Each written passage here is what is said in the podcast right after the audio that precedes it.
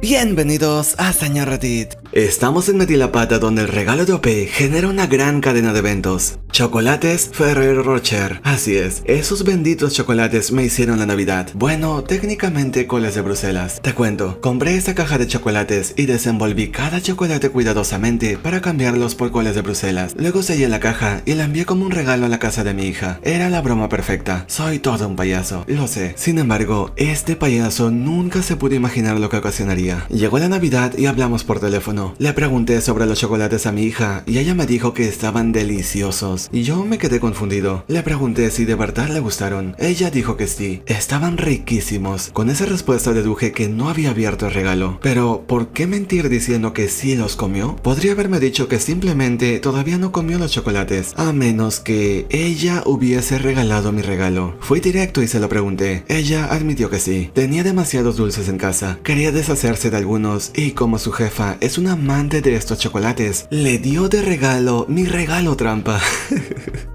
le tuve que decir la verdad. Yo me reí mucho, pero mi hija no. Ella estaba enojada, no conmigo, sino consigo misma por olvidarse completamente que siempre nos hacemos bromas así. Llamó a su jefa para decirle la verdad y su jefa dijo, no me jodas. Resulta que su jefa tuvo una muy acalorada discusión con un cliente muy importante, un cliente que definitivamente quería conservar. Así que, como disculpa, le regaló el regalo de mi hija.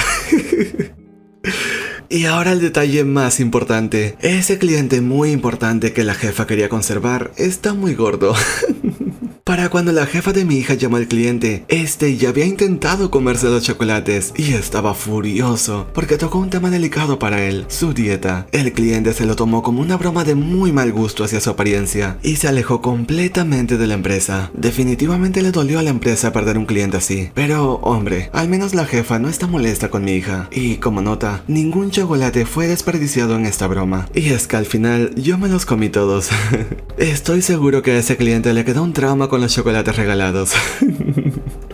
a los comentarios. Yo le hice una buena broma a mi hijo de niño. Un día me la pasé horneando pasteles y galletas. Agarré una cuchara y le puse picante. Luego la cubrí con glaseado de pastel. Le dije a mi hijo que lavara la cuchara, pero que no la lamiera. Me fui y obviamente mi hijo lamió la cuchara. Cuando volví y vi su reacción...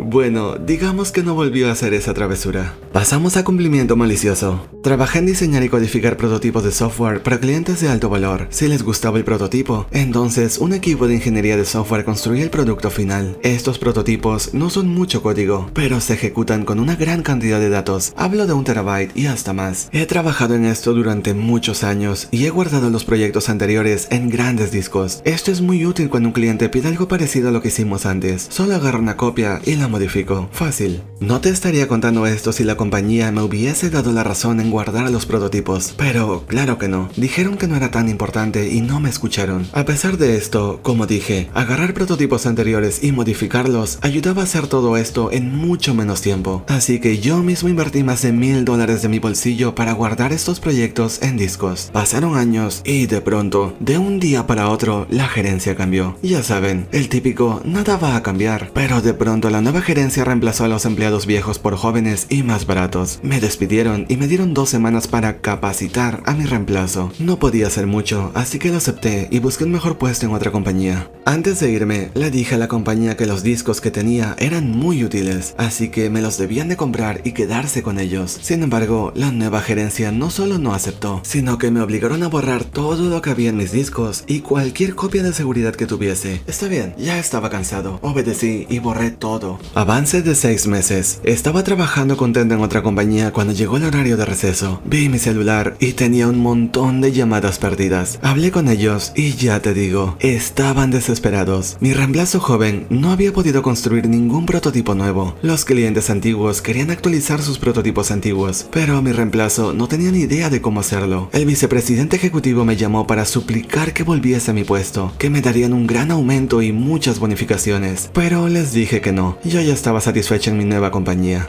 Además, incluso si volviera, no puedo simplemente modificar prototipos viejos. Tenía que crearlos desde cero porque me hicieron borrar todo lo que guardé. Y es verdad, el código todavía estaba en los prototipos, pero los datos eran el corazón. Y esos datos se han ido para siempre, les guste o no. La empresa comenzó a perder clientes y eso fue lo último que supe de ellos. ¿Qué puedo decir? Les advertí y no hicieron caso. Ellos se lo buscaron. A los comentarios. Me pasó algo similar con una empresa de Yo diseñé y actualicé su página durante unos 5 años. Al final del último año, me dijeron que les cobraba demasiado por los cambios en la página. Esto no era verdad. De hecho, les daba funciones gratuitas y que iban a contratar a otro diseñador más joven y más moderno que haría todo más rápido y barato. Querían que les diera los archivos y que borrara todo lo que yo hubiese guardado de ellos. Les envié un CD con sus archivos y les dije que lo guardaran bien. Yo borré todo lo que tenía de ellos y eso fue todo. Hasta que un año después, me llamaron presas del pánico y me dijeron que el diseñador moderno arruinó la página y no podían encontrar el CD que les envié. Resulta que el chico hizo diseño sin guardar copias de seguridad. A la empresa no le gustó el diseño y cuando pidieron volver atrás era imposible. Ups, no es mi problema. Que lo descubre el diseñador moderno, rápido y barato. Pasaron varios años y volví a revisar el sitio web. Habían hecho lo posible por hacer que se vea como antes, como yo lo dejé, pero funcionaba fatal y estaba roto.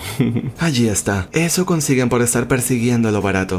La siguiente historia es de un número muy largo. He estado trabajando en una gran tienda por un año. Mi desempeño ha sido excelente desde que comencé y estoy muy bien capacitado. Siempre llego a tiempo y trabajo muy por encima de mi salario. En serio, lo digo de verdad. A veces reemplazo a mi propia supervisora y capacito supervisores. Ya me ofrecieron ser supervisor, pero no acepté por el horario. Sé todos los detalles y también fui entrenador de equipo. Básicamente, yo soy un supervisor, pero sin aumento de sueldo. Mis gerentes fueron reemplazados por una nueva gerencia. Estos nuevos gerentes eran, dicho de manera delicada, pésimos. La gerente de nuestra tienda, Karen, es la peor para la que he tenido el disgusto de trabajar. Le encanta cambiar políticas, microgestionar todo y actúa con dobles intenciones. Cuando Karen recibe sugerencias para solucionar problemas, Karen toma la ruta menos efectiva solo para estar a cargo y demostrar que es útil. Cuando se equivoca, Karen culpa a los demás para no parecer tonta. Karen no ayuda al que la necesita, no hace su trabajo, habla por teléfono con sus amigas todo el día y no se mueve de su computadora.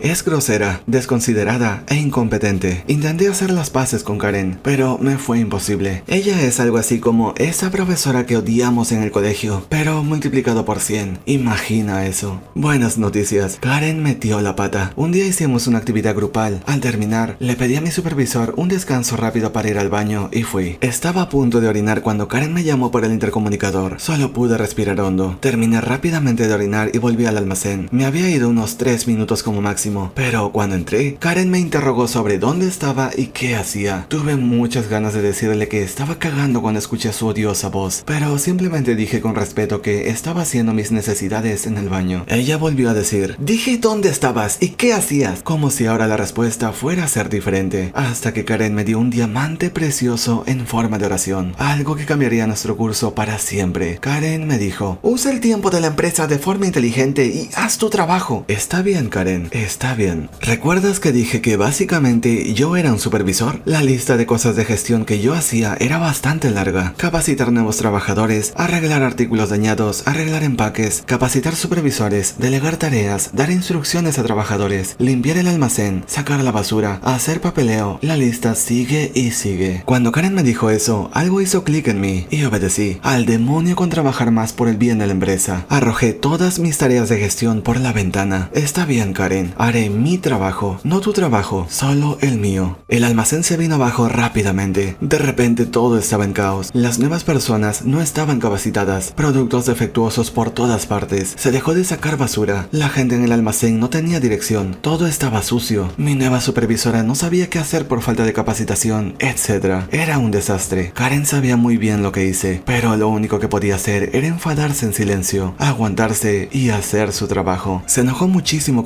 y trató de reducir mis horas para que gane menos, pero no le funcionó porque saltó la alarma y varios gerentes se involucraron con el almacén. Ahora Karen está sobrecargada de trabajo, llena de estrés y con muchísimas obligaciones. Antes no se movía de su computadora porque hablaba y hablaba con sus amigas. Ahora no se puede mover por el inmenso montón de trabajo que tiene que hacer, lo que ya de por sí es mucho, pero su incompetencia lo hace aún peor. Yo, por el otro lado, nunca he estado tan satisfecho con lo que hice. Todo porque Karen no podía aceptar que fui a orinar. ¿Qué puede hacer? ¿Despedirme por hacer mi trabajo?